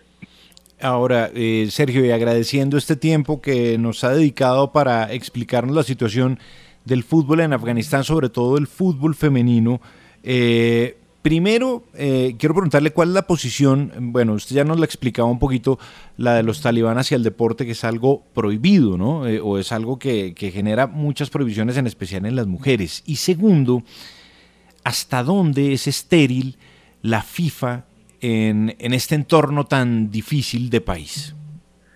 Bueno, eh, no es solamente la FIFA, sino también la Confederación Asiática de, de Claro. Fútbol, que, que los dos han sido como que, voy a poner un ejemplo, es como un jarrón chino en, en, una, en, en un, como en una casa. Está ahí, sí, existe, pero no hace otra función. Esa es la realidad. ¿Por qué? Porque digo esto, porque en 2018 hubo unas denuncias este, eh, de, de varias futbolistas y varios miembros de- del, del comité administrativo de la selección afgana que eh, denunciaron incluso abusos sexuales por parte de jugadores No. de la selección afgana y también eh, del presidente de la federación y esto, bueno, no solamente abuso sexual, sino abuso físico. Eh, ya les voy a decir el nombre, el señor eh, Keramuddin Karim, era el presidente de la Asociación de Fútbol de Afganistán. Eh, de hecho, por ese abuso y por ese, mm, digamos, por visibilizar esta, este tipo de cosas eh, de manera internacional por medio del diario inglés The Guardian, eh, eh, a través de estas denuncias que, que empezaron a recopilar en ese medio inglés, eh, el fiscal general de Afganistán suspendió a, a este presidente y también a miembros de esta asociación de fútbol porque ellos consideran eh, que tienen que quitarse de encima ese tema de, lo de que es la, el acoso, sobre todo el acoso sexual, que ya no va tanto por el tema religioso, sino ya es una cuestión que, oye, es imperdonable en cualquier parte del mundo, que es una de las, de las reformas que quiso instaurar eh, los gobiernos afganos en los últimos años. Pero la FIFA nunca en estos años ha visibilizado ese problema, siempre visibiliza el problema del racismo en los grandes países, en los Mm. grandes países, digamos, en, en- en Europa, en Estados Unidos, este, pero no, no va un poco más allá. Y creo yo, esto es una opinión muy personal, que tanto las Naciones Unidas como la FIFA han hecho caso omiso a este tema del- de, del- de los abusos religiosos, abusos físicos, abusos sexuales dentro del eh, fútbol femenino, no solamente en Afganistán, también en países como, como Irán, como Pakistán, eh, países como la misma Arabia Saudita que tiene una prohibición, o Qatar, que el, el Mundial va a ser Sí. el año que viene allá, y que hasta ahora, en pleno siglo XXI, 21 años después del inicio del siglo XXI, se está empezando a abrir la posibilidad de que las mujeres no solamente que asistan al estadio, sino que también tengan permiso para manejar autos y practicar algunos deportes que son predominantemente de hombres como el fútbol. Tremendo, tremenda la, la- la realidad del deporte femenino en Afganistán, unas dificultades increíbles. Así que Sergio, pues muchísimas gracias por, por este tiempo que nos dedicó aquí en la jugada. Lo estaremos molestando eh, posteriormente para ver cómo avanza este asunto, cómo avanza este regreso del, del gobierno talibán a Afganistán, para saber cómo termina evolucionando esto. Leía yo al, editor de CNN, el editor internacional que estuvo mucho tiempo en Afganistán y decía, es incertidumbre porque nadie sabe si, si el mismo eh, movimiento, el mismo régimen talibán aprendió de esas lecciones tan duras que infligió hace 20 años. Él decía, hay incertidumbre porque no se sabe si esas lecciones quedaron aprendidas para ellos, entendiendo que deben cambiar sus posturas, pero eso solamente lo dirá el tiempo. Sergio, un abrazo y muchas gracias. No, por favor, el, gusto es mío y bueno, siempre a la orden por acá y que va, no molesta, más bien siempre me gusta hablar de estos temas.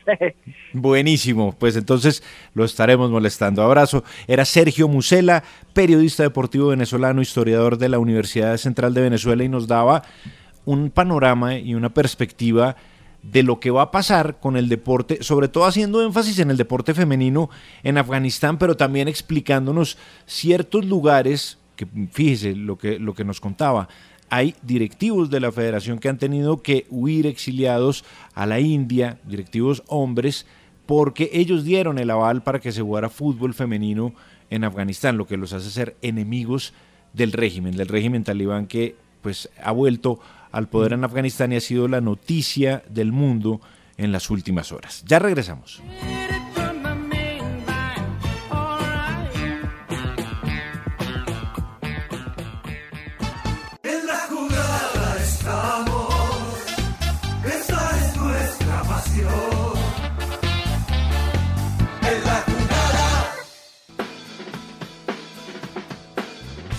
Mr. Guillo. Somos los héroes del vecindario, ídolos de barrio desconocidos, de los que imponen respeto en la cuadra, de los que enfrentan en cada jugada, esos que sueñan con ser Bueno, son ya 15 colombianos que han anotado en la Premier League, la primera división del fútbol inglés a lo largo de la historia. El primero, el Tino Asprilla, obviamente con el Newcastle. Hamilton Ricard con el Middlesbrough. Juan Pablo Ángel con el Aston Villa.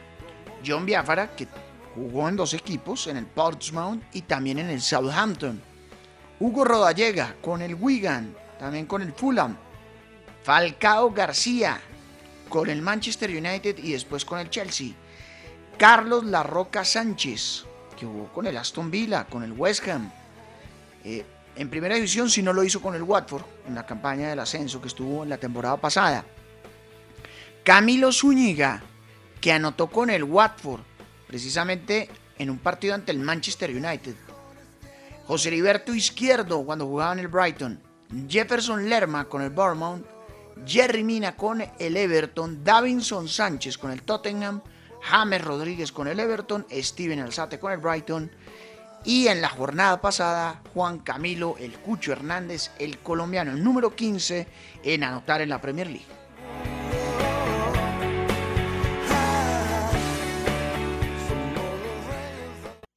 Usted escucha en la jugada de RCN Radio, nuestra radio. En la jugada estamos, esa es nuestra pasión.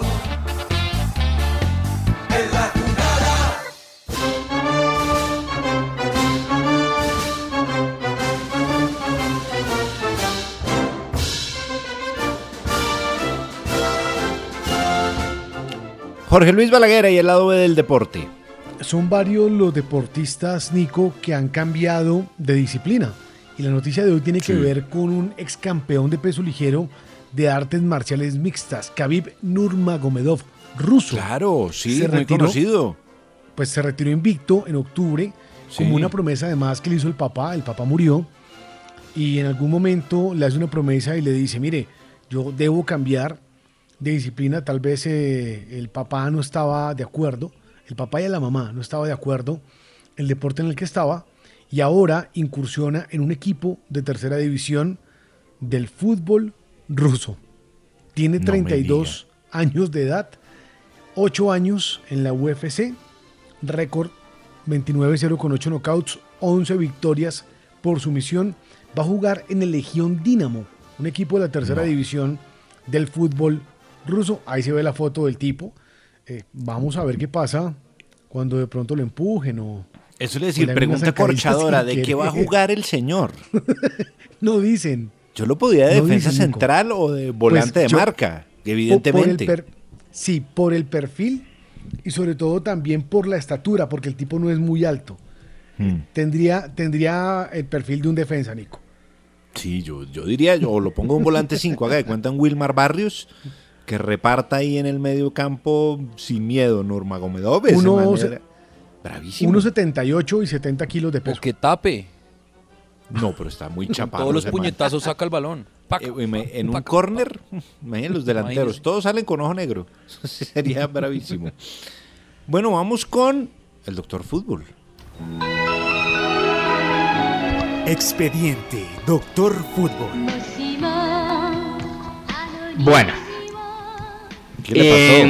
En, algún momen- en algún momento Sebastián Rueda aquí, eh, digamos, ocupando mi lugar, trajo este audio, que es el audio de la teoría. ¿Qué es la teoría? Esto. un un mito. It's a fact. Eh, la teoría es que los jugadores colombianos juegan al fútbol sin contexto alguno, para bien y para mal. El jugador colombiano, por el mismo motivo que Juanfer Quintero hace el gol en Madrid, ese gol que es un pelotazo, tipo que le queda a la par y la clava en el ángulo, pues no le importa nada, porque no- es como si estuviese jugando en el balneario 12 y le estuviese pateando a Marcelo Palacios. Por ese mismo motivo por el cual Juanfer Quintero decide pegarle desde ese lugar como si fuese toda una poronga, es Bueno. por el mismo motivo por el cual Carrascal y Campuzano se hacen echar con un día de diferencia.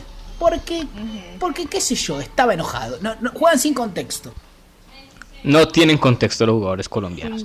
Es, al- es algo que se ha hecho comúnmente, pero es que se ratifica, se ratifica todos los días y traigo un ejemplo reciente.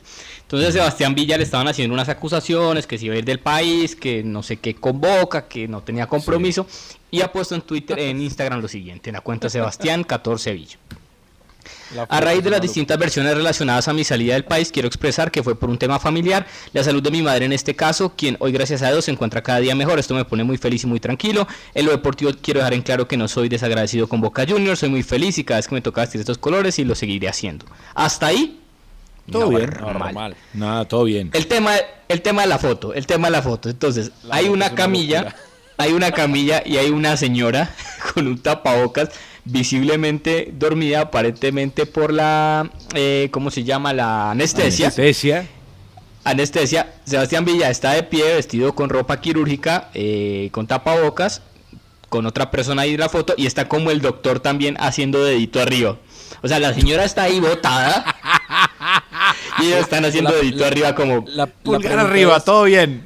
La pregunta es, Villa, ¿qué hace en el quirófano? ¿Qué Claro. haces en el quirófano tú? Esa- ¿Eso que usted escribió, Cristian? Sí, eh, o sea, es la foto así, ellos como recién operaron a mi mamá. No, ¿Qué haces en por el eso. quirófano, Villa? Sí. Sal de ahí. Exacto. ¿Qué haces en exacto. una sala de estuviera dando a luz la, la señora. Además, el pulgar arriba. Es tu mamá. Pero, ¿Qué pero, en una ojalá, pero- cirugía en COVID. ¿Qué haces ahí, menos- Villa? Sal de ahí. Pero al menos, ojalá, la- o sea, que la señora estuviera consciente, digamos, yo lo entiendo, pero no, está ahí dormida, está ahí echada. Y bueno, ¿Usted sabe, ¿Usted sabe qué hace mi mamá si yo le hago eso? El Sí. que queda sin contexto soy yo del bofetón que me zampa. Bueno, en otros ejemplos, para, para seguir entendiendo que la teoría, digamos, ejemplos eh, deportivos. Entonces, cuando Boca, o sea, todos los jugadores regresan de la Copa América y Edwin Cardona dice, no, yo me voy a vacaciones. Sí, está en claro. Boca. Yo necesito vacaciones. Jerry Con Mina, Velázquez, y Gerson, sí. Uno dice con, no sé, eh, Paul McCartney. Jagger. Sí. Paul McCartney. Eh, Jerry Mina, y cuando baila, que usted lo reseñó en su columna de Fútbol Red, Jerry Mina bailando en un penal de una copa amistosa, ¿no? Jerry Mina que- que, bailando. que no define, o sea, no has definido la serie, ¿para qué bailas? Teo en River, o sea, Teo se va de ese River que queda campeón de Copa, sí, sí queda campeón, sí queda campeón de Copa Libertadores, si no me equivoco. Sí, él se Teo va se va, después de cuartos de, final. Sí, Que le hace un partido en el a Cruzeiro, le hace un partidazo a Cruzeiro y se va. Sí. y se va. Y pues obviamente esto de Sebastián Villa ratificando cada vez más que los jugadores colombianos no tienen contexto alguno. Pura y física verdad, nada que hacer. No, mi mamá, aquí me dice mi mamá, si usted la tiene clara, usted me llega a hacer esa vaina y le ven la jeta. bueno, vamos con tenis. El mundo del tenis.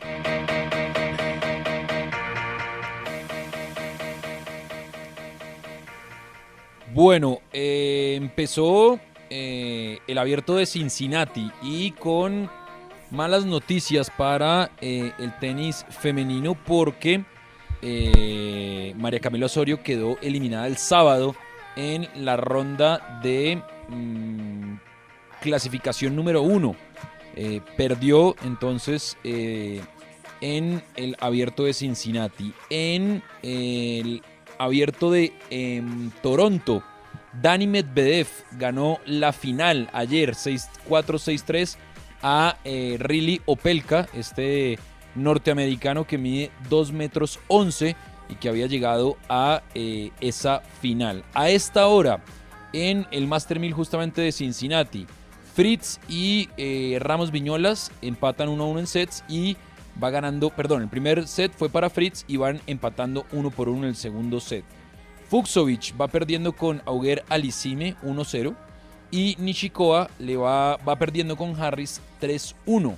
Diego Schwerman, el argentino contra Daniel Evans, va ganando en el primer eh, game 1 por 0.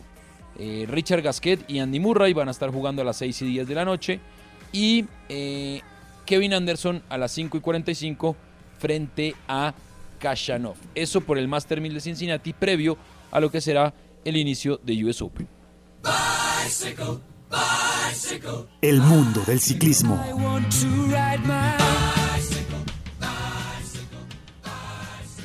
Tercera etapa de la vuelta a España. Rein Taramae del Guanti Gubert fue el ganador en el Picón Blanco. Primera examen de montaña para la vuelta a España. 5 horas 16 minutos 57 segundos. Es ahora el líder de la Vuelta a España. El mejor colombiano fue Miguel Ángel López, que entró a un minuto 48. También entró Mikel Landaí, Adam Yates, Primos Roglic. También entró Egan Bernal, que es el líder de los jóvenes. Y la noticia es que Richard Carapaz fue sancionado con 20 segundos en la general por haber recibido el habituallamiento fuera de la zona determinada por los comisarios. Así que ya Richard Carapaz al tercer día empieza a perder tiempo con los favoritos, pero Egan y Miguel Ángel López están ahí, metidos en la pelea en el grupo de los que van por la clasificación general. Mañana etapa llana en la Vuelta a España. Deporte femenino. Y la Liga Femenina sigue su curso en este momento después de disputar la octava jornada de la fase de grupos. A esta hora se está disputando el último partido de esta fecha. Igualdad entre Independiente Medellín y Atlético Bucaramanga, sin goles en el estadio Atanasio Girardot. Un fuerte aguacero a esta hora en la ciudad de, de Medellín. Y en los resultados más importantes, el Deportivo Cali sigue muy sólido en el grupo B, superó 2 a 1 al Real Santander. Eh, América y Nacional igualaron entonces a un tanto, Llaneros y Equidad empataron sin goles e Independiente Santa Fe goleó 3 a 0 a Millonarios en un nuevo clásico capitalino. Con el resultado de Independiente Santa Fe, quien en la tabla de posiciones ya suma 16 puntos a falta de solamente dos jornadas por disputar, está prácticamente clasificada ya para las semifinales de esta liga femenina. Recuerden que solamente dos equipos por grupo clasifican a la siguiente ronda. Deportivo Cali es líder del grupo B con 18 puntos y Atlético Nacional es segundo con 17. Aquí está un poquito más ajustado después eh, que América estuviera tercero con 14 y Medellín con 11. Pues bien, eso ha sido todo el panorama del deporte. Hoy lunes festivo, en donde hablamos hasta de Afganistán. Ya nos vamos, pero quédense aquí en la señal de RCN Radio porque se aproxima y ahí lo veo venir el tren. Ya viene el tren.